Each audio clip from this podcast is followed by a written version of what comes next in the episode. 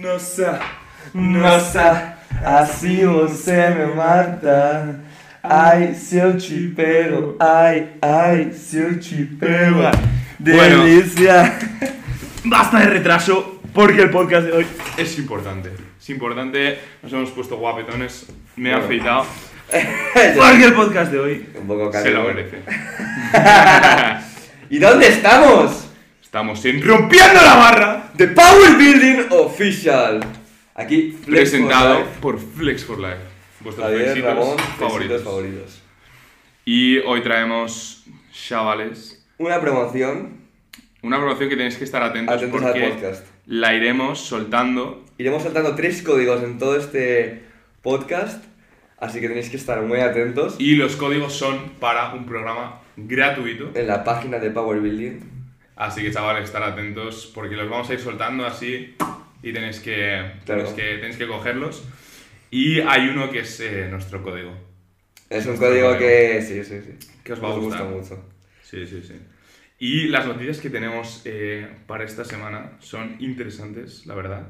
Sobre todo una a mí me ha llamado bastante la atención, que es la de las hermanas Williams, Sí, que han dicho que se plantean... las tenistas. Sí, las tenistas, que se han dicho que se plantean competir en...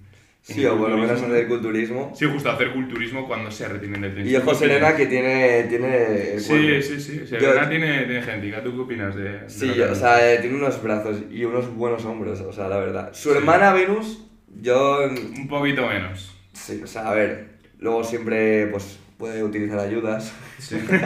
apoyo aéreo, etc. la primera vez que se ve el culturismo. Pero es curioso, ¿sabes? Que después de una carrera profesional, Sí. alguien se plantee... Sí, hombre, al final tú cuando eres. Cuando eres. eh, pues cuando has sido competidor, sobre todo a muy alto nivel, yo creo que ese sentimiento esa, que te genera la competición, al final lo echas de menos, ¿no? Cuando, Sí. cuando ya no lo tienes. Y, y yo creo que eso es lo que van a intentar seguir, eh, seguir consiguiendo, el, el, el no aburrirse, por así decirlo, porque cuando pasas de competir a alto nivel a ser una persona normal, entre comillas, Sí.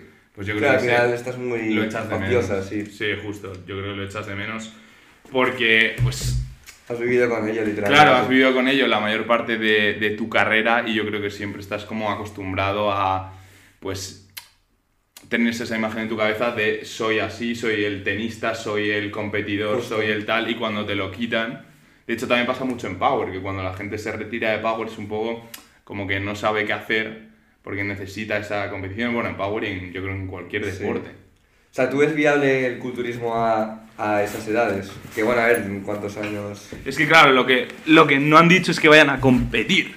O sea, se van... A ver, yo estoy ¿Sabes? totalmente de acuerdo porque a mí el gimnasio, en- no sé si tanto ya una disciplina u otra, pero el gimnasio, levantar pesas, me parece viable a Sí, cualquier sí, edad. completamente. Completamente. O sea, lo de competir, evidentemente, Es a, a esas, eh, bueno, esas edades, no sé cuántos tienen, pero eran 40 y pico. Sí, o sea, tendrán eso. O algo así. A esas edades, pues ya, yo creo que el cuerpo no lo, no lo agradece. No, pero pero el, el hacer culturismo en términos de, pues, cuidarse, comer bien y tal, pues eso, Sí, la verdad que eso justo siempre- buscar ahí un físico Sí, sí, sí. destacable. Sí, la verdad que... Es una noticia curiosa, a mí me ha sorprendido, la verdad. Sí, y es bueno, al final es algo que va a dar renombre, además renombre al culturismo. Claro, claro. Yo creo que es Porque clave. hay personas que sean conocidas, que lo, lo promuevan. Justo. Eso es la Eso es lo que hablamos el otro día, que gente como por ejemplo dijimos de Shinhan, que es gente que hace honor a- al powerlifting, al culturismo en general. Sí, sí, sí, eso está muy bien, que la gente, digamos, o famosa o eh, que sea la cara del, del deporte, por así Sí. decirlo, eh, porque es un hecho que Shinhan es una de las caras de- sí, sí, del totalmente. deporte, pues que sea gente que, que, pues, que sea amable, que sea eh, atenta, que sea gente pues, que no le importa es hablar contigo, que es majo. Sí, gente humilde. Como justo. Sivam en culturismo, por ejemplo, ahora mismo. Sí, la verdad que sí. Justo, justo. Y la siguiente noticia que tenemos, chavales, es una noticia triste, pero que la tenemos que, que comentar. Sí, yo creo que sí, aclarar es importante. Yo creo que es importante. Y es que hace poco ha muerto una chica intentando sentadilla eh, con 180 kilos. Eh, hay que decir que es una multipower. Sí, y es muy raro porque había un banco y de hecho la cogió. Y había un banco debajo, Sí. ¿vale? Entonces, la chica, no sé si habéis visto el vídeo. Es un poco gráfico, lo pondremos y bueno, ya digo. Es gráfico. Avisamos de que es algo ¿eh? gráfico. Es gráfico. No es. eh, no se oyen ruidos raros ni nada, pero ya digo, mm, se ve claramente por qué ha muerto. Claro. Y es que intenta 180 kilos, ¿vale? En sentadilla. Que primero vamos a tocar ese tema. O sea, 180 kilos en sentadilla siendo una chica. Ya. O sea, es, es una locura.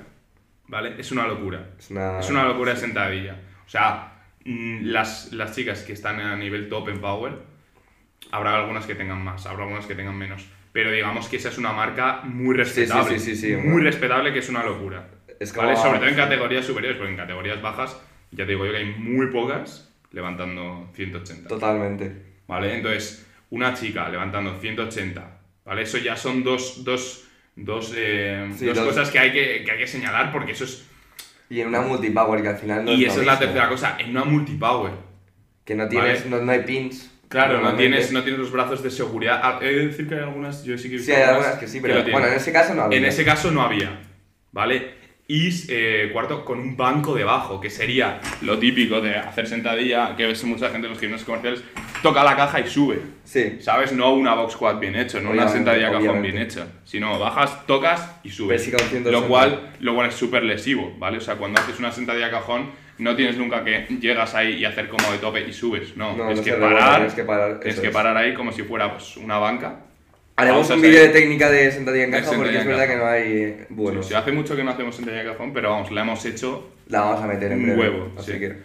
pausas y subes. O sea, entonces, eh, Sí, varios. Y luego. hay, que, hay, que, hay que tener cabeza y, los medios no se pueden poner a decir, ah, mira, como el gimnasio, el entrenamiento de fuerza, el levantar pesado es Claro. peligroso. No. Es un no punto al que queremos llegar, eso. El, que esto lo pueden aprovechar los medios para demonizar el No, no, y lo, y lo van a hacer. Lo justo. aprovechan. Crear Claro. noticias Claro, y le- todo, esto, todo, esto, todo esto es lo que genera los mitos de levantar pesado, eh, Sí, no es seguro, eh, te lesiona y tal. Vas a acabar con los huesos fatal, Claro, etcétera. o sea, hay que tener en cuenta, claro, hay que tener en cuenta que en un entorno seguro y con cabeza, ¿vale? Porque ya digo que intentar levantar 180, o sea, siendo chica y, y vale que a lo mejor está muy fuerte y tal, pero está haciendo mala técnica, está haciendo un mal ejercicio. cayó a plomo, Está no es que haciendo la multipower, que se conoce que la multipower es muy lesiva por este tipo de cosas.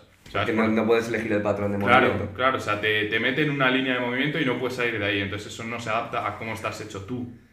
O sea, Entonces, bueno, bueno, es- eso es otro tema. Está claro que la chica no sabía entrenar, porque, o sea, literalmente, se ve como coge la sentadilla, cae a plomo y ya está. Sea, y yo creo que le partió el cuello, no sé qué le pasó. Claro, pero- entonces tú ves al tío que está ahí al lado, y de hecho estaba su hija, ¿no? Y estaba su hija que... Que pobrecilla, porque. es. Porque que una negligencia de su madre. Porque, o sea, es una negligencia como una catedral. Claro, eh, primero, no tiene spotters, ¿vale? Que cuando alguien levanta un 1RM en, en, en sentadilla, en, O en en banca, banca, o en, sí. en cualquier eh, ejercicio, bueno, en cualquier ejercicio no, pero banca y sentadilla sobre todo, eh, tienes que tener spotter o al menos brazos de seguridad. Totalmente. Al menos, ¿vale? Y es al tío que está al lado, que. Y aunque no sea un. RM, ¿sabes? Pero o sea, nunca se sabe. A lo mejor te puede dar un tirón o lo que sea. Sí. Cuando es un peso que sea relativamente Eso pesado es. para ti. Y eh, pues nada, se ve como el peso le aplasta el cuello contra el banco Mm. y, y pues la chica muere porque se Sí. queda durante, pues no sé si 5 segundos o algo así, con Sí, el peso. Con el peso. Hasta que vienen a ayudarla entre varios. Que claro, es que no es un peso que se levante fácil. Claro.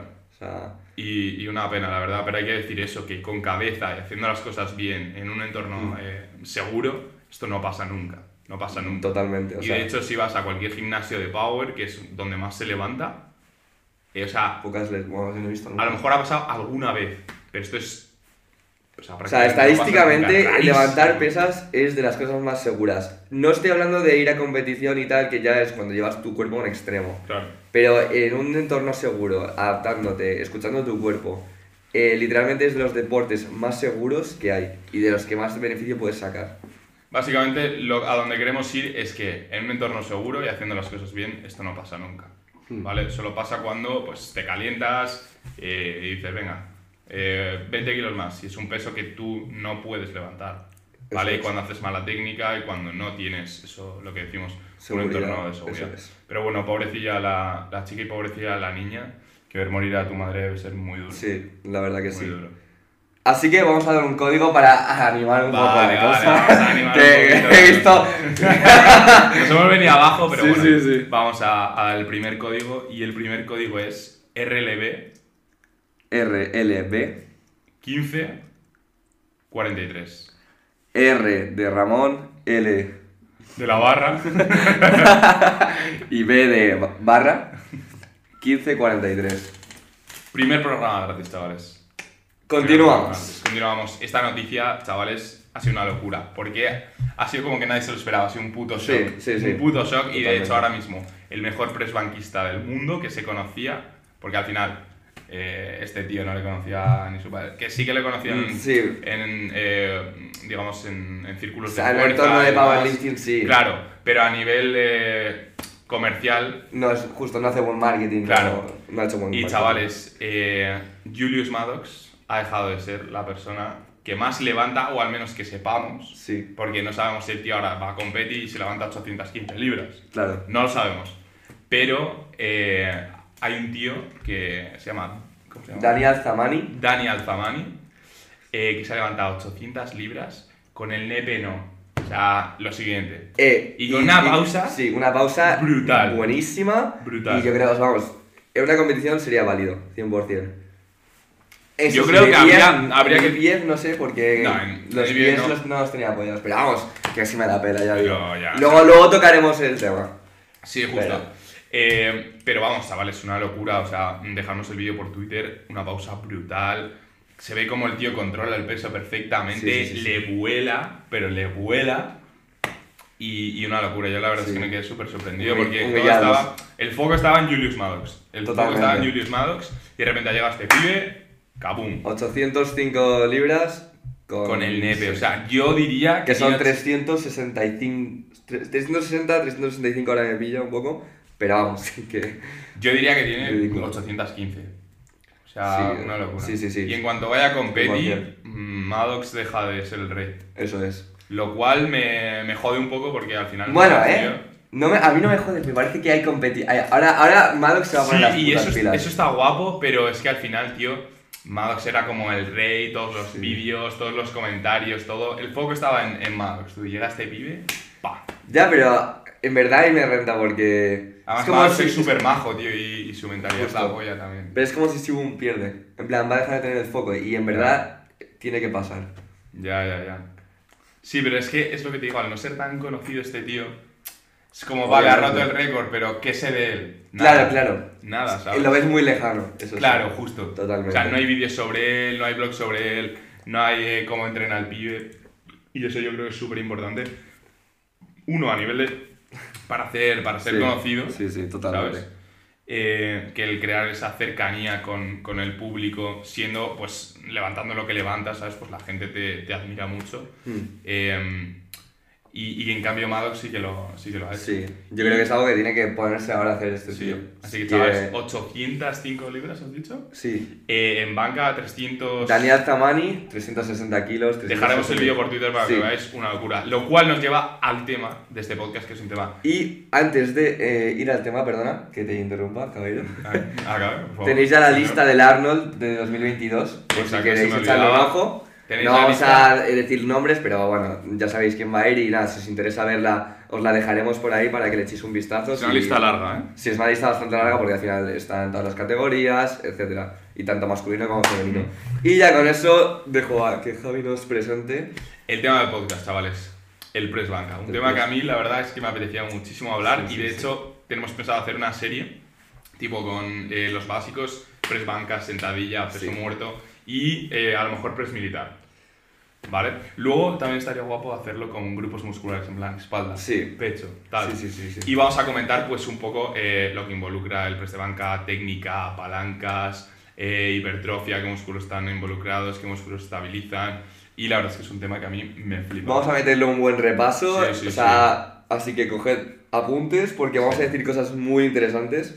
Y eso, espere- esperemos que no se nos vaya el, el tiempo demasiado porque, Porque ya- hay demasiado para hablar, sobre Sí, todo sí. de la banca. Sobre la todo banca es un hay levantamiento. demasiado. Queda- Y eh, bueno, en primer lugar hay que decir que eh, cuáles son los músculos que están involucrados eh, en la banca es. para poder atacar el entrenamiento de la, de la manera más eficiente posible, porque al final, si para, hacer si para mejorar tu banca solo haces banca, a no ser que tengas una genética para banca brutal, eh, no vas a llegar muy lejos o vas a llegar hasta cierto punto Sí. y eh, ahí probablemente eh, te va a costar seguir progresando. Entonces, músculos principales de la banca, los músculos, digamos, que mueven el peso. Sabemos que son pecho, eso está Sí. claro, Tríceps. tríceps y hombros. Sabemos que esos tres músculos son los que mueven el peso, Eso es. ¿vale? Luego ya depende de la técnica que utilices, pues Eh, uno no más, más, claro, correcto. depende del agarre también, se involucra más, menos, pero esos tres son los que mueven el peso. Y eh, son los músculos, digamos, que nos, que nos tenemos que centrar eh, en nuestro trabajo de hipertrofia para tener una banca grande. Pero siempre tenemos los estabilizadores. Los estabilizadores Que no me gusta tampoco que se diga estabilizadores, pero vamos a darles un nombre a esos Porque cuando estabilizadores. dices músculos estabilizadores, la peña se piensa que son como pequeños músculos Justo, raros que están ahí al lado. ahí, que, no tienen nombre. Y yo, yo también he caído en eso de. Todos, Sí, todos, sí, eh, unas músculas que Sí, están sí, ahí sí. ayudando un poco, ¿no? Claro, claro. Pero al final son nombres y son músculos que, que tú sabes cuáles son y que los utilizas para otros ejercicios. Y Entonces, no- ¿cuáles son los eh, estabilizadores eh, en banca? Pues tendríamos el bíceps. El bíceps es un estabilizador en banca, ¿eh? que mucha gente se piensa Sí. que el bíceps no hace nada en banca y es un estabilizador. Sobre todo, Eso cuanto es. más ha abierto el agarre, más estabiliza el bíceps. Así que chao. Y sobre todo que el bíceps también te puede ayudar abajo a rebotar Correcto. eh, de la banca. Así que primer estabilizador, Bíceps. Segundo estabilizador. Tenemos para mí el más importante e incluso eh, en algunos casos, como por ejemplo el mío, que ya eh, tocaremos más adelante, que puede mover el peso, también puede ayudar a mover el peso, las dorsales. Sí. Este va a ser en plan, ¿qué cojones me estás contando? Sí. Este Sí, sé sí, que mucha gente. Yo, por ejemplo, aquí no estoy tan de acuerdo con él, pero claro, ente- viendo su técnica diréis, vale, yo sí que entiendo que tú eh, le des tanta importancia. Yo le voy a dar más importancia a el último estabilizador que nos queda por tocar, que sería la espalda superior, los trapecios. En Trapecios, eh, deltoide posterior, eh, pues todo eso es súper importante para la hora de coger la barra. Ves sobre todo a mucha gente, también en esto influyen mucho las dorsales, hay que decir, Sí. que coge la barra y como que se le mueve mucho y, y, le cuesta que la barra se quede quieta para que le den el, el inicio. De hecho, te diría que las dorsales son las que tienen, mantienen estable la barra. Ahí.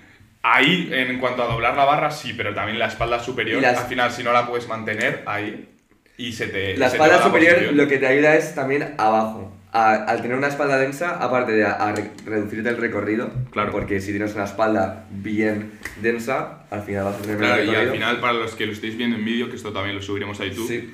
se ve de la siguiente manera. Si tú tienes el banco aquí, ¿vale? Y tú tienes, digamos, esto de espalda superior, solo tienes un dedo de espalda superior, pues entonces, digamos que tu posición del banco y donde toca la barra es así, ¿vale? Sin embargo, si tú eh, multiplicas por dos el tamaño de tu espalda superior, fijaos lo que reduce el movimiento. Ya la barra no tiene que viajar hasta aquí, sino solo hasta aquí. Para los que estéis escuchando, básicamente lo que está eh, enseñando es que un dedo de espalda eh, sería una espalda fina, una Claro. espalda no muy densa, que al final eh, estás más cerca de, de lo que del es el banco, y cuando aumentas el tamaño de tu espalda superior y bueno, también Estás con el más arco cerca lo- de la barra. Claro, digamos que eh, tu cuerpo se eleva más del banco hacia arriba, por lo tanto la barra tiene que viajar menos distancia. Eso es, porque al final tú vas a hacer la rotación escapular y ahí estás dejando tus brazos abajo. Claro. Entonces, si tú puedes y tienes una, un torso muy ancho, lo que te va a permitir es. Una, muy ancho no me refiero en cuanto a de dorsal a dorsal, sino de pecho a, Sí, muy a grueso. espalda. Eso es muy grueso. Pues al final vas a tener, como tú dices, eh, menos recorrido. Entonces, músculos que mueven el peso, músculos en los que nos tenemos que centrar, tenemos que poner nuestro foco. Pecho, tríceps, hombro. Músculos que estabilizan la barra Y que de vez en cuando habría, está bien mirarlos. Justo. De vez en cuando no, yo creo que mm, para mí son la base. Porque To- si ver, no, totalmente. te aseguro que si no puedes estabilizar un peso, no vas a poder moverlo. No vas a poder sacarlo. Eso de así, para levantar un peso primero tienes que poder estabilizarlo. Hmm. Lo cual para mí es lo que hace que estos músculos sean la base. ¿Vale? Que son espal- eh, dorsales, espalda superior, eh, hemos dicho bíceps, Sí. ¿no? Y eh, Espalda superior, cuando decimos espalda superior decimos también deltoide posterior. justo todo lo que involucra, pues eso, a lo que es la espalda superior. Sí. Si las dorsales es la espalda media y las lumbares la espalda baja, pues la espalda superior, trapecio, trapecio medio, trapecio superior, el deltoide posterior, etc. Eso es. Eh, y esos serían los eh, músculos estabilizadores, que como decimos son la base. Por eso, porque Sí. estabilizar el peso es lo que te hace que vayas a poder levantar. Psicológicamente, eh, coger la barra y ver que no te pesa, eh, pues al final Sí. da, da un sí, da boost, una- un boost psicológico total. que vale. Total. Y, y luego Es- que te tiemble la barra, pues no ayuda mucho, la verdad. Sí. Luego, vamos a pasar a hablar del tema técnico. Luego, eh, como digo, lo resumiremos eh, un poco todo y eh, haremos una estructura de, pues, de un entrenamiento orientado a tener una banca eh, grande y un, entrena- un entrenamiento eh, efectivo. No un entrenamiento de haz banca y solo haz banca y solo o hacemos todos los músculos y ya. Sí, está hecho. o la única variación que metes es el espoto, ¿sabes? Sí. O un board. O sea, no, ¿vale? Vamos a estructurarlo bien, pero primero vamos a tocar un poco lo que es eh, la parte teórica. Luego, técnica. Aquí va a haber salseo. Aquí Sí. va a haber salseo. Aviso que va a haber salseo, ¿vale? Eh, pero vamos con la técnica.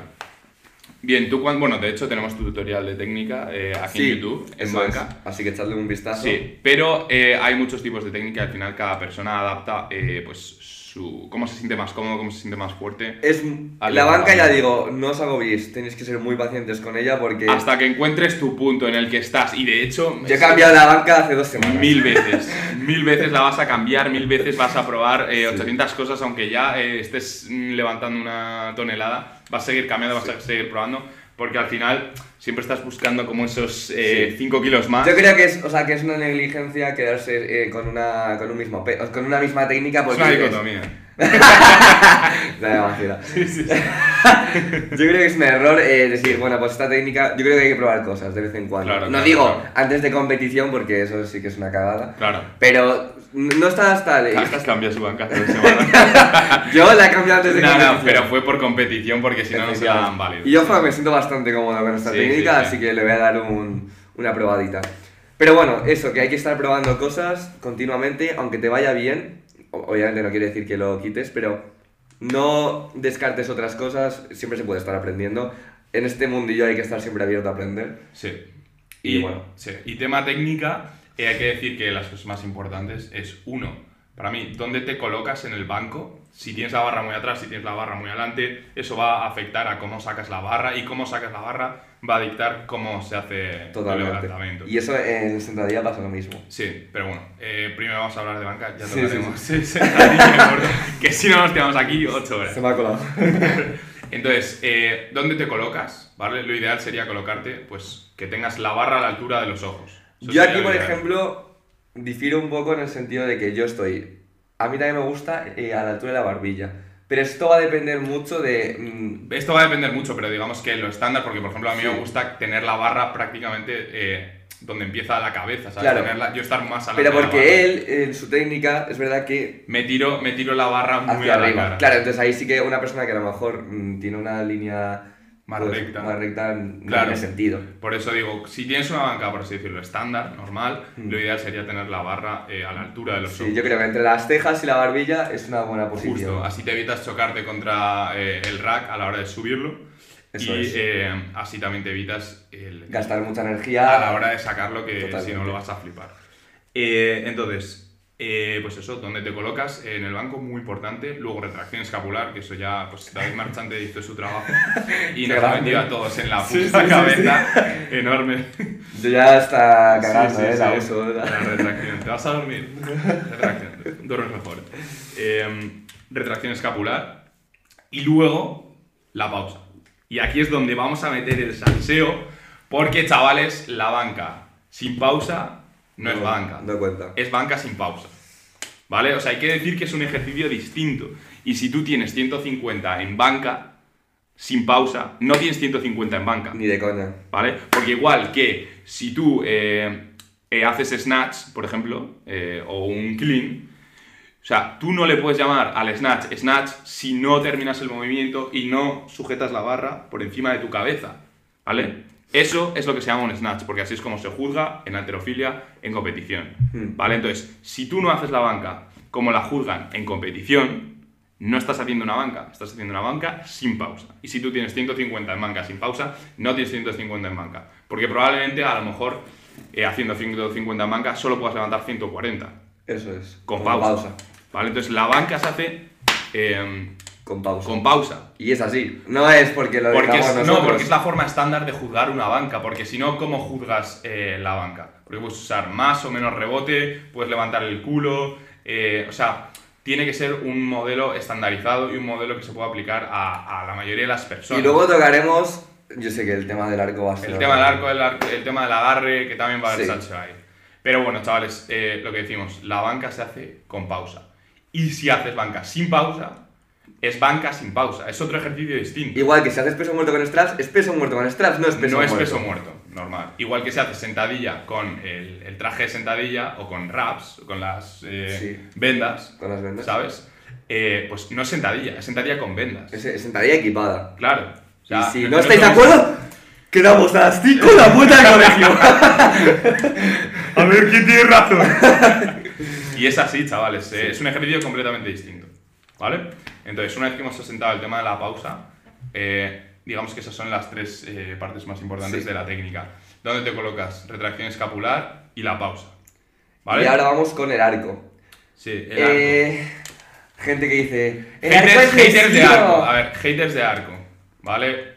Uno, porque dicen que le dan mal nombre al powerlifting. Dos, porque dicen que es lesivo. Eh, tres, porque no tienen ni puta idea. O sea, a ver, chavales, lo que no podéis hacer es intentar, eh, porque algo no os guste, porque te aseguro que cualquiera de los que dicen que el arco no tal, o el 95 No sabe- no o puede 99% no, no pueden hacerlo. No pueden hacerlo. ¿Vale? Porque si pudieras hacerlo y levantar 20 kilos más en banca, muy probablemente lo harías. Sí. ¿vale? Yo he visto algún power de estos tochos. Y, me va- y a parece en plan, un error que estés negando, o sea, porque digas, no, para ti no sea válido quitarte kilos. Porque Claro. yo creo que a lo mejor hay gente que luego lo tocaremos, por ejemplo, Bilbo, eh, que es una, Que no persona arco. que está en contra del arco.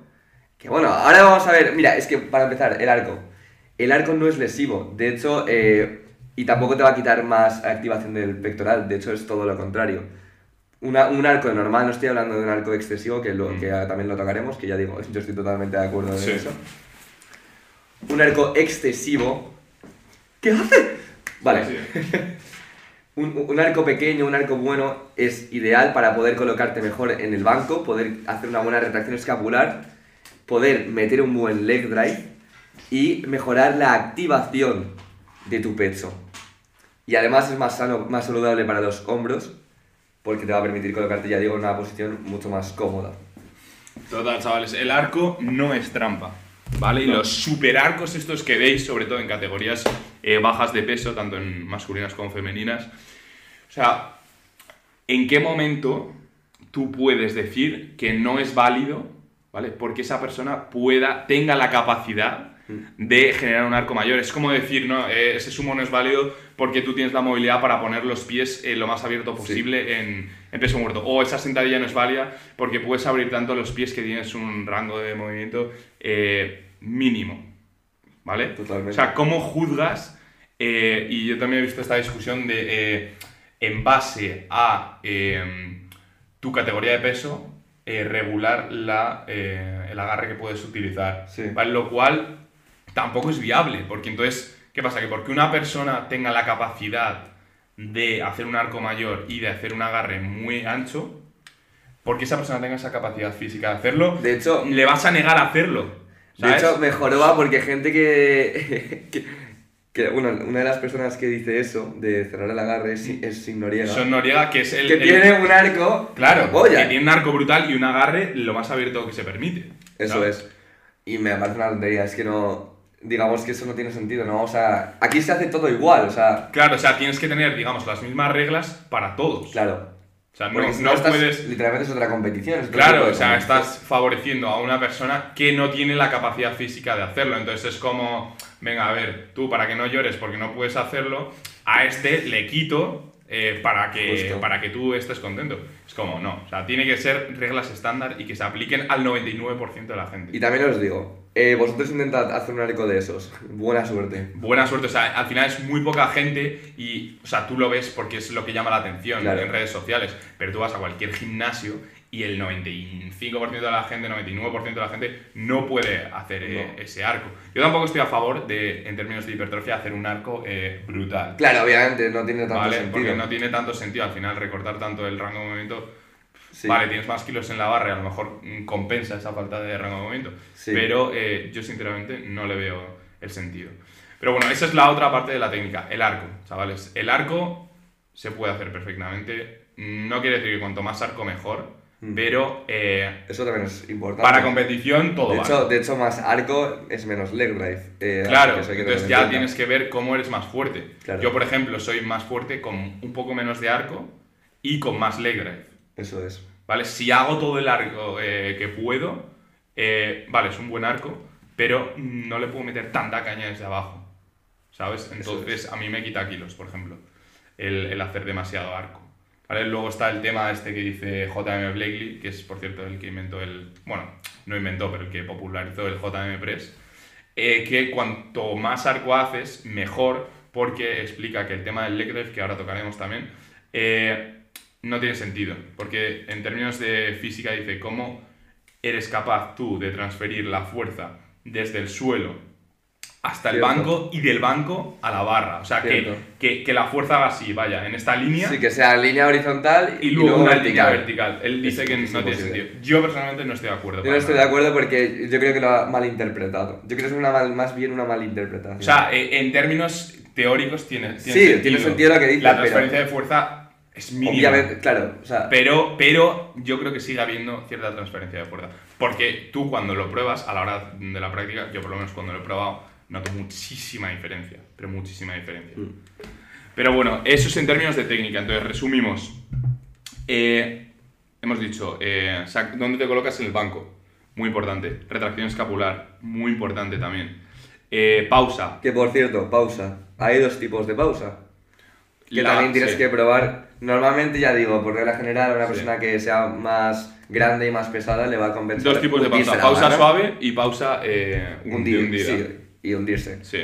Entonces, cuanto más pesas, normalmente eh, mejor te va a ir la pausa de eh, Hundirte. hundirte, eh, la barra en el, en el pecho.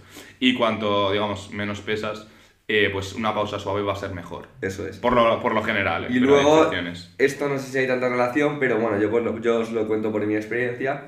Cuando te hundes la barra, mm, digamos que puedes meter un leg drive más puntual y cuando te haces una, bueno, una pausa suave, el leg drive eh, yo creo que compensa más que sea continuo.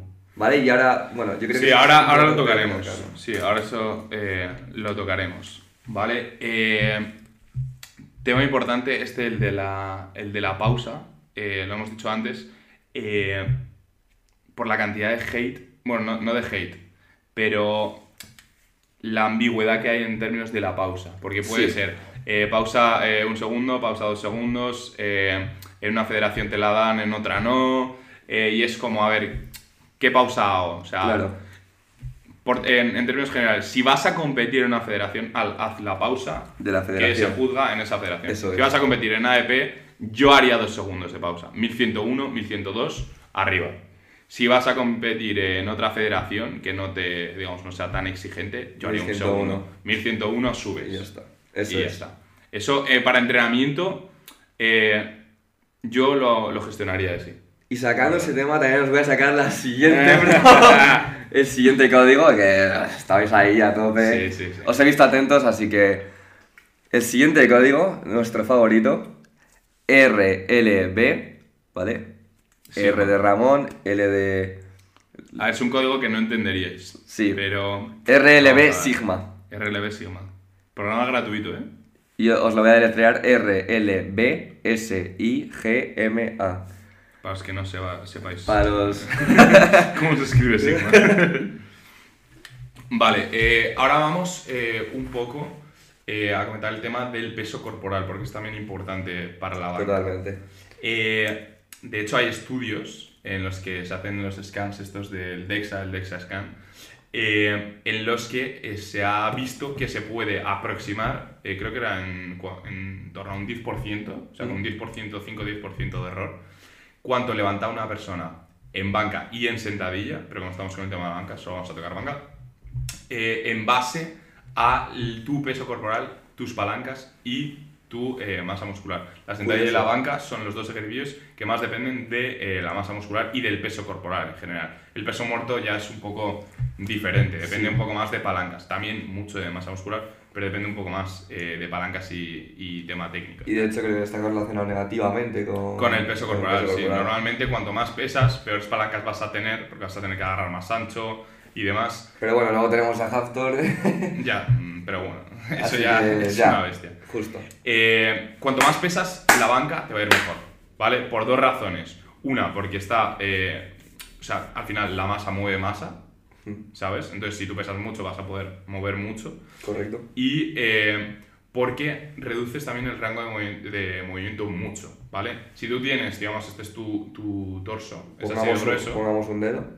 Claro, si tú, si tú, si este es Si tu tú tienes un dedo, y eh, te metes 20 kilos encima y sacas panza, pues entonces ya tienes esto.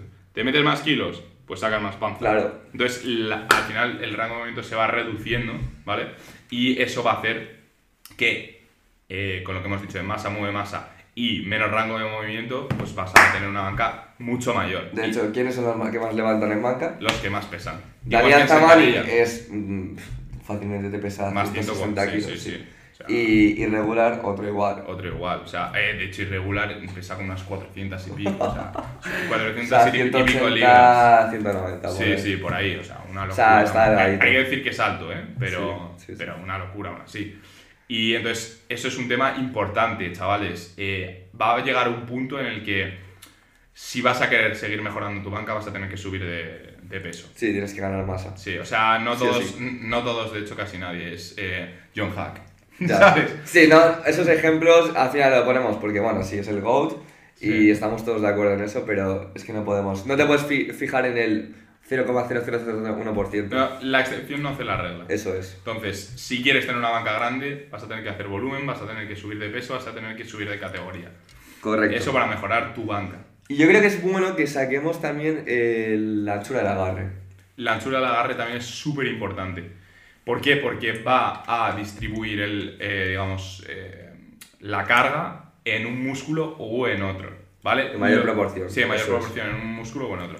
Eh, como hemos dicho, eh, pecho, tríceps, hombro son los músculos que mueven el peso, pero el énfasis va a cambiar en base al agarre. Cuanto más abierto el agarre, vamos a trabajar más pecho y eh, ahí hay un poco de debate. Hay algunos que dicen que más hombro, hay algunos que dicen que con agarre cerrado trabajas más hombro, pero bueno, ahí está, ahí está la cosa. Pero más pecho vamos a trabajar Sí, 100%. sí o sí, Eso es. ¿vale? Sí o sí. Y también vamos a reducir el rango de movimiento, lo cual teóricamente nos podría dar eh, Eh, kilos más kilos. Sí. Pero luego tenemos casos como Vilches. Bueno, ya no, pero... Bueno, ya, pero sí que ha estado una buena temporada. en Que yo, yo siempre he sido más, eh, más fuerte con agarre cerrado. Con agarre cerrado te estoy hablando de- del dedo índice donde empieza el Eso es. volteado. Y agarre abierto lo más lo ma- mayor permitido, Sí. que es básicamente con el índice en el anillo. Sí, y de de hecho hace, hace un año o algo así eh, tenía eh, 110 115, 117,5 en, en banca con agarre cerrado. Probé el agarre abierto y saqué como 105 kilos o algo así.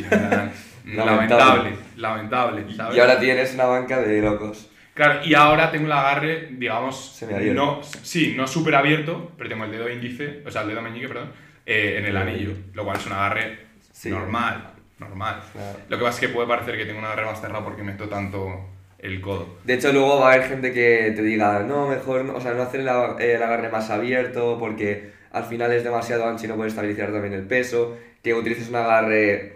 Entonces ya aquí lo que os digo es que vayáis probando, porque es que... Tienes que probar, también es un tema muy muscular, por ejemplo, Sí. eh, Ramón, eh, como tiene mucho pectoral, con un agarre abierto a él le va mejor que con uno cerrado. Sí, siempre levanto más. Sí, ahora mismo la verdad es que está ahí, ahí. O sea, Sí. has mejorado tanto tus tríceps que está más. eh, Si mis tríceps les he metido mucha caña y de hecho me ha beneficiado. Sí, totalmente. Totalmente, porque eh, para quien no lo sepa, eh, hace un año tenías 100 kilos en banca. Sí, sí, O sí. sea, y en un año Tengo 125. 125, ¿sabes? De meterle caña y caña y caña y caña. Es verdad que no he mejorado tanto como podría y estoy estancado, pero bueno, al final son 25 kilos, coño, Sí, ¿para qué me voy a quitar mérito? ¿Y si- cuánto tiempo estuviste estancado los 100 kilos tú? ¿Tres Un meses? montón, ¿Cuatro montón. meses? Pero ya digo, fue un estancamiento que luego me subieron de Sí, repente, de 15 repente, kilos, 15 y luego otra vez 10 kilos, así que yo tengo la esperanza de que me vuelva a pasar eso, que al final yo creo que es un poco de puntos débiles, saber a qué tenéis que atacar. Y eso yo creo que es bueno que digamos un poco dónde se tienen que enfocar según dónde se pausa. Me parece guay, pero vamos a acabar con el tema del agarre. Cuanto más abierto, como hemos dicho, menos rango de movimiento, mm, tienes en teoría eh, más potencial para levantar más eh, peso. Y un mayor uso del pectoral. Sí, y un mayor uso del pectoral. Y cuanto más cerrado el agarre, más tríceps. Y eh, bueno, lo que he dicho antes, hay gente que dice más sombra, hay gente que dice más sombra con el abierto, pero bueno, más tríceps vas a tener sí o sí. ¿vale? Y- Y, normalmente vas a levantar menos ya que hay más Correcto. pero no siempre, por ejemplo, si tú ves la banca de Julius Maddox, eh, pues Es para, para su estructura Eso es, es prácticamente un agarre cerrado, eso es. ¿sabes? Entonces, como digo, hay que encontrar eh, cuál es tu punto fuerte, si agarre cerrado, agarre abierto, y luego puede ir variando, como me ha pasado a mí. Correcto. ¿vale? O sea, no es, no es algo, eh, no es algo eh, digamos, que esté cerrado, ¿vale? Por tu estructura es así y te va a ir mejor así. Correcto. Puede ser y puede ser que no. Normalmente la gente que tiene brazos cortos, que tiene mejores palancas para eh, el press de banca, pues con un agarre abierto le va a ir mejor. Aprovecha mucho más esas Claro, palancas. aprovecha más eh, esas palancas. Con alguien que eh, tiene los brazos más largos, un agarre relativamente cerrado te va a ir mejor. Normalmente. Y luego en términos de hipertrofia yo recomendaría sobre todo trabajar con el agarre cerrado porque al final te estás asegurando de que se, todo se lleve bastante buen trabajo. Sí, yo lo diría más por temas de, de molestias en el También, hombro. eso es muy Y importante. eh, porque al final mm, conocemos a muchísima gente que solo hace banca y solo hace banca abierta y está jodidísimo. ¿vale? Sí, el hombro, hombro- bíceps, eh, tendón, en plan, sí, está jodidísimo. Entonces, eh, pues eso, agarre cerrado o incluso agarre semiabierto, como mucho, ¿vale? Mm. Pero no pasar del, de, digamos, del meñique en el anillo, eh, yo creo que es lo mejor sí. eh, para ir. A no ser evidentemente que ya tenéis, estéis en un bloqueo más específico para competir. Claro, pero si bueno, vas a competir, pues entonces ya empieza a. Pero justo, pero no, no, no merece tanto la pena, digamos, abusar de ese tipo Para de nada. agarres. Para nada, para nada. Y eh, como hemos dicho, esto va a depender de tus puntos débiles y de tus puntos fuertes. Claro, ¿vale? entonces, yo creo que con esto acabamos porque os, os vamos a decir un poco cómo programaríamos según cuál es tu punto débil. Sí. Entonces, eh, puntos débiles que podemos encontrar en la banca. ¿Vale? Como hemos dicho, hombros, tríceps, pecho. Esto va a influir en dónde se te queda la barra. Eso es. Entonces, si tú, por ejemplo, eh, coges la Empezamos barra- desde abajo, yo creo. Empezamos de abajo, coges la barra, ¿vale? Bajas la barra y literalmente no puedes subirla. Eso no es que sea ningún punto débil. Eso es que ese peso es demasiado pesado para ti. Correcto. ¿Vale? Eso es lo primero. Que mucha gente dice, no, se me ha quedado abajo. No, no se te ha quedado abajo. Es que no has podido ni levantar. Claro, si ¿Vale? no has podido ni levantar la nada, simplemente. o sea, Es que no puedes con ese peso. Correcto. ¿Vale? Si tú, antes de, de abajo, si tú coges la barra y empieza la barra a moverse mazo, estás tú como eh, temblando, se te mueve hacia un lado, se te mueve hacia otro, no puedes estar, tienes que meterle Espalda. caña a la espalda, a, la espalda, Espalda. a las dorsales, a la espalda superior y eh, al bíceps. Y también fijarte en cómo apretas la barra. Justo eso Apretar es muy fuerte la barra. Es que apretar romper la barra. intentar romper la barra. la barra. romper la barra, pero fijaos lo que hacen mis codos al intentar romper la barra, ¿vale? Yo estoy aquí, tengo la barra normal, intento romper la barra y mis codos se meten hacia adentro. Eso es, sus codos Vale. están acercándose a Es- su espalda. Esto lo que hace es activar las dorsales, ¿vale? Y la espalda superior. Sí. Y esto va a hacer que seas muchísimo más estable. Para los que no lo veáis, eh, básicamente su mano, digamos, su pulgar apunta hacia Sí, mira, le voy, a sujetar, arriba. le voy a sujetar la muñeca, ¿vale? Fijaos lo que hace su codo. Sí. Fijaos que se mete para adentro. Mi- Esto lo que hace es activar la dorsal, Eso es. ¿vale? Y la espalda superior. Entonces, Y básicamente es, acercar eh, tus tríceps a tu dorsal. Si, estás, veáis. si estás haciendo eso y aún así la barra se te, se te baila, pues entonces lo que tienes que meterle caña es a la espalda y a la espalda superior. Como hemos dicho antes, si no puedes estabilizar un peso, no vas a poder levantarlo. Correcto. Segundo, tú coges la barra, la estabilizas bien, bajas hasta abajo Y y, la las- sacas un la, sacas un poquito, o sea, te estoy hablando de esto. Un centímetro, dos Sí. centímetros. Muy probablemente va a ser hombro. Vale. ¿vale? Muy probablemente va a ser hombro. Hay gente que dice, no, es pecho. Como digo, esto es muy ambiguo, o sea, no Sí. vas a saberlo al 100% normalmente, a no ser Porque que depende de tus palancas, de tu tipo de técnica. A no ser que tengas eh, un ojo súper entrenado que te diga, esto es esto. De hecho, a mí se me para en, en posiciones distintas si hago agarre más abierto, agarre Claro, más como Con un agarre más antes- abierto se me para más abajo. Con un agarre más cerrado un poco más arriba. Entonces va a depender mucho de eso. Eso es. Entonces, si la sacas un poquito, en plan, esto, Dos centímetros hombro, le tienes que meter caña sobre todo a tu hombro eh, frontal, ¿vale? deltoide anterior, eso es. Pensar en inglés. Entonces, eso, si te se te para, que la sacas un poquito, métele caña al hombro. Si coges la barra, la sacas de abajo y la subes más o menos hasta que tengas el codo en unos 90 grados, a lo mejor un poquito menos, Sí. probablemente va a ser 10 pecho. centímetros más sí, o menos. en plan, Pecho, sí. esto, ¿vale? Probablemente va a ser pecho. Unos 40 Eh, eh, a Unos ver, 10, las- 15 digamos que esto va a ir de eh, del agarre, va a, ir- va a depender del agarre y va a depender de la longitud de, de tu brazo. Eso es. Pero entonces, si sacas el- eh, la barra más o menos hasta que tienes prácticamente un 90 grados, ¿vale? A lo tu- mejor un poquito tu- menos. Sí, tus brazos están en el, codo, sí. eh, probablemente sea pecho. ¿vale? Y le Vale. que meter eh, caña eh, al pecho. Si tú la sacas de abajo, sube, sube, sube, sube, sube, se te queda entre los 90 grados el del codo y un poquito más y no puedes bloquearla, muy probablemente va a ser tríceps. Y en algunos casos, aunque no lo parezca, puede ser pecho. En algunos casos, depende de la, la línea que se mueva eh, tu barra. Si la barra se, digamos, va eh, muy recta, hay más posibilidad de que pecho, sea que pecho. Y ¿vale? si la barra se va más hacia tu cara, es más probable que es sea más tríceps. probable que sea tríceps. Pero como, como decimos, esto no significa que abajo sea hombro, en medio sea pecho y arriba sea tríceps. No, o sea, Eso los es. tríceps también son importantes abajo, también Claro. son importantes en medio y son importantes arriba. El pecho también es importante arriba y en medio. Y el hombro también, es importante abajo y arriba. Y claro, y pues vaya putada, ¿cuándo sé cuándo es el punto débil? Eso, eso, ahí es, ahí es el truco. Ya, nos gustaría a todos saber cuándo, cuál es el punto débil en cualquier movimiento, ¿vale? Pero esto es mm, el, el ir viéndolo. Entonces ¿vale? la recomendación es que ante la duda, tríceps. Tríceps. O sea, nadie, absolutamente nadie en la historia de la humanidad, en la historia de- del entrenamiento, le ha bajado la banca, le ha empeorado la banca por eh, ganar tríceps. Absolutamente a nadie.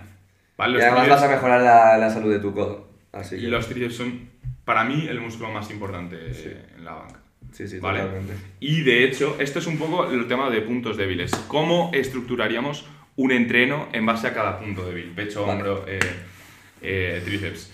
Bien, si tu pecho es débil, bueno, vamos a, vamos a aquí, mm, digamos, dar, eh, establecer las bases. Nosotros no nos gusta eh, que la gente se pase de, de 20 series semanales. Bueno, ¿vale? sí, eso es obvio. Vale, es para, para nosotros es obvio. Para nosotros es eso, de 10 a 20 series semanales. ¿vale? el grupo muscular. Sí, y de hecho nosotros, por grupo músculo, bueno, sí, por músculo. Y de hecho nosotros muchas veces ni llegamos a 20 series Pues semanales. a 15, a ver. Rara vez llegamos a 20 series semanales. ¿vale? Hay veces que sí, pero... Y de hecho yo he cometido un error en, cuando iba a atacar mi pecho.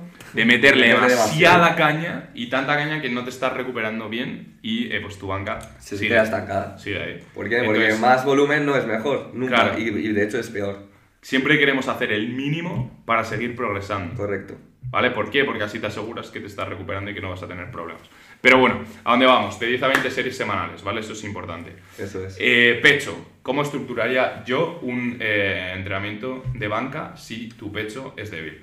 Bueno, nosotros hacemos 5-3-1, pero nos vamos a olvidar de 5-3-1. Sí, vamos a hablar de- Vamos a hablar de estrictamente de la hipertrofia. Eso es. ¿Vale? Eh, yo haría eh, cualquier tipo de variación de banca. Ya ahí va a depender si tienes los brazos más largos o más cortos. Yo metería una banca u otra. Si tienes los brazos cortos, vas a tener el pecho grande eh, haciendo solo banca. ¿Vale? Si Sí. tienes los brazos largos, ya cambia un poquito más la cosa. Para mí es un poco más Sí, eh, los tríceps van a tener un poco complicado. más- Porque los, sí, porque los tríceps van a, van a, a meterse ahí. Eso es. Entonces, yo haría, por ejemplo, eh, banca mancuernas, ¿vale? O eh, fondos en paralelas. Entonces la banca con pausa y las mancuernas, ahí sí que no. Ahí tenemos que Claro, aprovechar la, el la banca, la banca con mancuernas, ahí sí que no hay que pausar. Pero bueno, eh, banca con mancuernas, fondos en paralelas y a lo mejor un inclinado, ¿vale? Pero inclinado eh, con a lo mejor 30 grados, en plan, no 45, sino un Sí. poquito, ¿vale? Porque con 45 para mí es más... más eh, Sí, más dominante que- de, de hombro. hombro. Sí, entonces, y literalmente solo haría esos eh, dos ejercicios. Sí, los vas rotando, pero... Sí, o sea, Los rotas con no variaciones de esos significa, claro, no significa que hagas solo esos ejercicios, sino que esos ejercicios son la base y vas rotando. A lo mejor, pues, eh, ya no es eh, banca inclinada con mancuerna, sino banca inclinada con barra. O, eh, O banca de pausa de 3 segundos. Sí, o, sí, sí, o banca inclinada, esto ejemplos del inclinado, Eh, o banca inclinada eh, con mancuernas en posición neutra, o en vez de fondos en paralelas, eh, pues, eh, o, o banca con mancuernas, pues o banca con 3 segundos de pausa, Correcto. o yo que sé, flexiones en déficit, en plan, pueden ser muchas variaciones. Incluso eh, press banca en el suelo, eh, para la gente que tenga brazos cortos, cortos, el puede ir floor press bien. va a ir eh, de útil, puede ir muy ¿sabes? bien. Entonces, con simplemente dos ejercicios, con haga suficientemente volumen, suficiente volumen, pues eh, va a ser de sobra. Sí. Si quieres asegurar, si quieres asegurar, pero como digo, esto yo no lo recomiendo, no lo programo, pero bueno, si quieres asegurar, a lo mejor unos cruces de poleas. Sí, Al final de tu entrenamiento, una o dos series como mucho, Sí, un al fallo para Sí. ver un- al final un poco más de estímulo. Si quieres asegurar. ¿Vale? Eso sí es como yo estructuraría. un Nosotros nunca programamos lo de, lo de cruce de poleas, pero bueno, ahí está. Nosotros, también es verdad que entrenamos en casa eh, la mayor parte de veces, entonces Sí, bueno. bueno.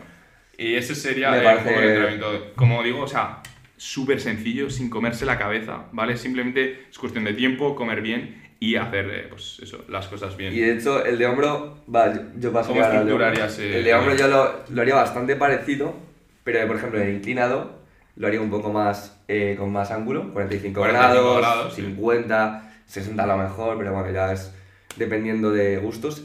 Los fondos van muy bien también para el hombro. Y un militar o algo así. y ¿no? luego, eso es, un militar con mancuernas, militar sentado, militar de pie. Ya vais rotando, o sea, tenéis militares para aburrir. Y vamos, y atacan el, hombre, el hombro, genial. Con esto no queremos decir que solo en ese entrenamiento hagas inclinado y militar, sino que eh, tu foco debe ser en esos dos ejercicios y a Eso lo es. mejor luego metes pues eh, una banca, ¿sabes? Primero banca Sí, sí, sí. luego, y luego un militar. Siempre o- que el volumen esté en lo que hemos dicho, no más de 20 series, y que estés eh, seguro de que te estás recuperando, porque Claro. yo creo que esa es la clave. Que aunque hagas, aunque metas solo un ejercicio, O sea, literal que pueden ser dos ejercicios, cinco series de cada ejercicio y ya A está. casa. No, a casa no, porque hay que hacer... Bueno, depende cómo lo estructures. Bueno, si es sí. piernas, si es... eh, a casa, eh, digo, eh, para sí, la banca. Sí, sí, justo. Eh, pero literalmente, o sea, puedes hacer cinco series de dos ejercicios que sean dominantes del punto débil que estás haciendo y ya está. No necesitas más. Correcto. De hecho, nosotros no hacemos más ni programamos más en la mayoría de los casos. Y luego, eso un poco de hombro, ¿no? Un militar Sí. y un inclinado. Y luego a lo mejor si queréis cambiar un poco el, el este, a lo mejor unos remos verticales van bastante bien también para Sí. darle un poco más de foco al hombro, al deltoide lateral. Sí. Pero bueno, ya digo, eso si estáis muy rayados ya del press militar, del inclinado, que pues a veces pasa. Total. Y luego, como accesorios así, eh, más pequeñitos para el hombro, a mí sí que me gustan eh, elevaciones laterales, eh, como se dice, las front raises, las Ah, elevaciones frontales. Eh, puede ser con disco, pero subiendo en plan hasta la cabeza. O Sí. con mancuernas, pero subiendo lo máximo posible, no subir hasta aquí, no. No subir hasta el frente, sino Claro, subir. sino subir hasta del todo. arriba del todo. Eso es. Y también pues elevaciones de deltoide posterior y sus eh, variaciones. Eso ¿vale? es. Eh, con todos estos ejercicios que estamos nombrando, nos referimos no está no- pagado, ¿eh?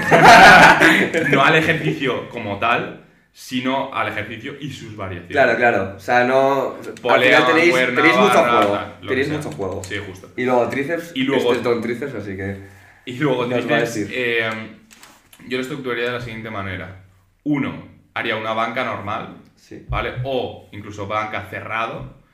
Eh, luego metería otro... O sea, mira, de hecho lo estructuraría como para pecho, pero luego le metería eh, pues, tres series de extensiones. Eh, sobre todo por encima de la cabeza, a mí últimamente me están gustando mucho más que las, que las Sí. normales. Noto que estimulan muchísimo más el tríceps y que eh, se, me, se me extrapola muchísimo mejor eh, para banca. ¿Vale? El JM Press lo he metido mucho, el agarre cerrado lo he metido mucho, pero sinceramente ahora veo que lo que, más, lo que mejor funciona para mí, ¿vale? Claro. Es estructurar el entrenamiento como si fuera un entrenamiento normal, pues como, como si fuera punto débil pecho, por así decirlo, Sí. y luego meter eh, pues, un ejercicio de tríceps eh, que estimule el tríceps muy bien. Y para mí, las eh, extensiones por encima de la cabeza con bandas elásticas me- o con poleas, pero sobre todo con bandas elásticas, me parecen los mejores ejercicios. que hay. JB, el JM va bien, va muy bien, pero es verdad que tienes que estar acostumbrado y tienes que empezar con pesos muy y es un ejercicio para mí que, digamos, que te ayuda mazo hasta cierto punto. Sí, Luego llega a cierto punto en el que es como un ejercicio que te fríe. como puede ser el buenos días. Sí, tal cual, tal Eso cual. Sí, depende también un poco de la Sí, técnica sí. que hagas, pero sí, eh, es el mismo estilo. Entonces, que- por ejemplo, eh, en cuanto a los eh, en cuanto a los ejercicios, digamos, de banca plana que se pueden rotar, yo sí que haría, si tu punto débil es tríceps, en vez de centrarte más en banca normal como tal, eh, banca con agarre cerrado, fondos en paralelas y banca con mancuernas que aunque parezca que no, también estimula Sí. muchísimo el tríceps. Y si tienes brazos largos, también puedes aprovechar a hacer eh, bueno, press en el suelo, press banca en el suelo. E O incluso. brazos cortos. Ah, bueno, bueno, en verdad da igual, sí. O sea, para ambos sirve. Ah, bueno, sí, y, vale, vale. y luego eh, un pin con pines, con pines en la, en la parte a mí final. gusta- Uf, pero es que a Es mí- verdad que a mí eso no me, gusta un poco-. Claro, Porque es como-. No solo por el setup, sino en plan, vale, estoy haciendo un ejercicio que si bajara un poco más y me quitara los pines, estaría también trabajando pecho igual que tríceps. Hmm. ¿Sabes? Sin Sobre todo- como, "Bah, solo estoy No tanto para pecho". banca, sino para press militar. O sea, en la posición del press militar. Ah, sí. De hecho, lo recomiendo mucho en Website. Pero Sí. bueno, Es que eh, yo no- si queréis variar, ya digo, es una cosa que está ahí. Sí. No, lo, no lo programamos. Claro, plan, lo puedes meter de vez en cuando. Sí. O sea, ya digo, nosotros damos ideas y no, no, no, no vais a fallar en atacar ese Sí. músculo. Sí, ¿Sabes? sí. Pero bueno. Entonces, eso es un poco, digamos, cómo estructuramos el entrenamiento en base a los puntos débiles. Ahora, os digo un ejemplo de mi entrenamiento normal. Bueno, ahora no porque estoy eh, lesionado, pero de mi entrenamiento normal. Eh, literal que puede ser, vale, un 3RM a lo mejor, depende de la semana, como hago 5-3-1. Eh, el 5-3-1 de, de banca. Luego a lo mejor... eh, Esa misma banca sí, esa misma banca. A lo mejor un 5x10. con ¿vale? un 60% de su 1RM. Los secretos no los digo. eh, 5x10 eh, de banca. Luego me hago eh, un remo, eh, 3x10. Luego me hago eh, a lo mejor una banca inclinada con mancuernas, pero con 30 grados. Otro 5x10. Eh, luego me hago unas dominadas, 3x10. Eh, lo- las repes y las series, esto va muy variando, ¿vale? Pero sí. Eh, y luego a lo mejor me hago tríceps y hombro. En, En super, super serie, dos series y ya está, y a casa. ¿Sabes? A lo mejor, ¿eh? Hay veces que ni lo hago. Pero, pero eso sería un poco como estructuro yo mi entrenamiento. Y ¿vale? como veis, ha metido remo y como él usa mucho las dorsales, también se enfoca bastante en meter dominadas. Aquí ya tenéis que ver vosotros si necesitáis más meter más remos, que ya digo, van a trabajar más en Y esto, es un, y esto es un punto la que espalda tocado, alta. que, que me parece súper importante, que es que dónde toca la barra en la banca, o sea, va a hacer que cambie el estímulo de- con respecto al pecho o con respecto a, a los tríceps. Sí, A mí me parece, mm, pero brutal, brutal. Totalmente. Y de hecho, a mí me parece que eh, yo tengo mucho más tríceps que, que pecho, porque desde el principio siempre como mi punto natural, de yo cogía la barra donde me sentía cómodo, era súper bajo, o sea, yo toco en el estómago, mi, mi- no, pero no, no en los abdominales superiores, no, no, sino en, en la mitad del estómago prácticamente, la banca, y tengo el tríceps súper metido. Si os vais a nuestro Instagram, arroba flexforlife, eh, con dos es, eh, pues ahí lo veis. Y veis que tengo la barra súper baja y el tríceps súper metido. Entonces yo creo que eso lo que hace es cambiar el énfasis eh, pues, del pecho al, Eso es. al, al tríceps. Y si te fijas tú, coges la barra y vale, no te va en línea recta, pero te toca prácticamente en el pectoral eh, inferior. eso es. Y fíjate los, los eh, pechos... eh, joder, los pechos. Las mamas. los pectorales que tienes tú, Eso ¿sabes? es. Y fijaos la gente que toca en un punto que la barra le va más recta con respecto a la gente que la baja más.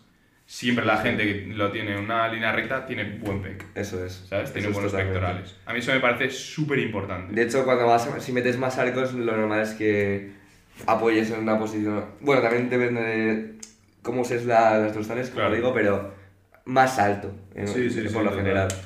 Así que yo creo que con esto acabamos y os vamos a dar el último código El para los que os habéis portado bien y habéis llegado hasta el final. que habéis llegado hasta el final.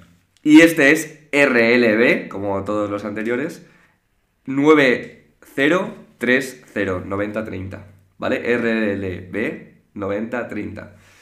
Así que chavales, tres programas gratis que podéis coger para los tres más rápidos. Eso es, echadle un vistazo a la página de Power Building, a sus redes sociales. Mirad sus programas y escoged con cuidado cuál, cuál pilláis. Y si queréis ver todas las noticias que acabamos de comentar, las tenéis en el En Twitter, de Power PBO, Building. sí, ¿vale? arroba Power Building Oficial. Eso es. Seguidnos, chavales, en Instagram, TikTok, YouTube. Estamos subiendo vídeos como este que lo veréis por ahí.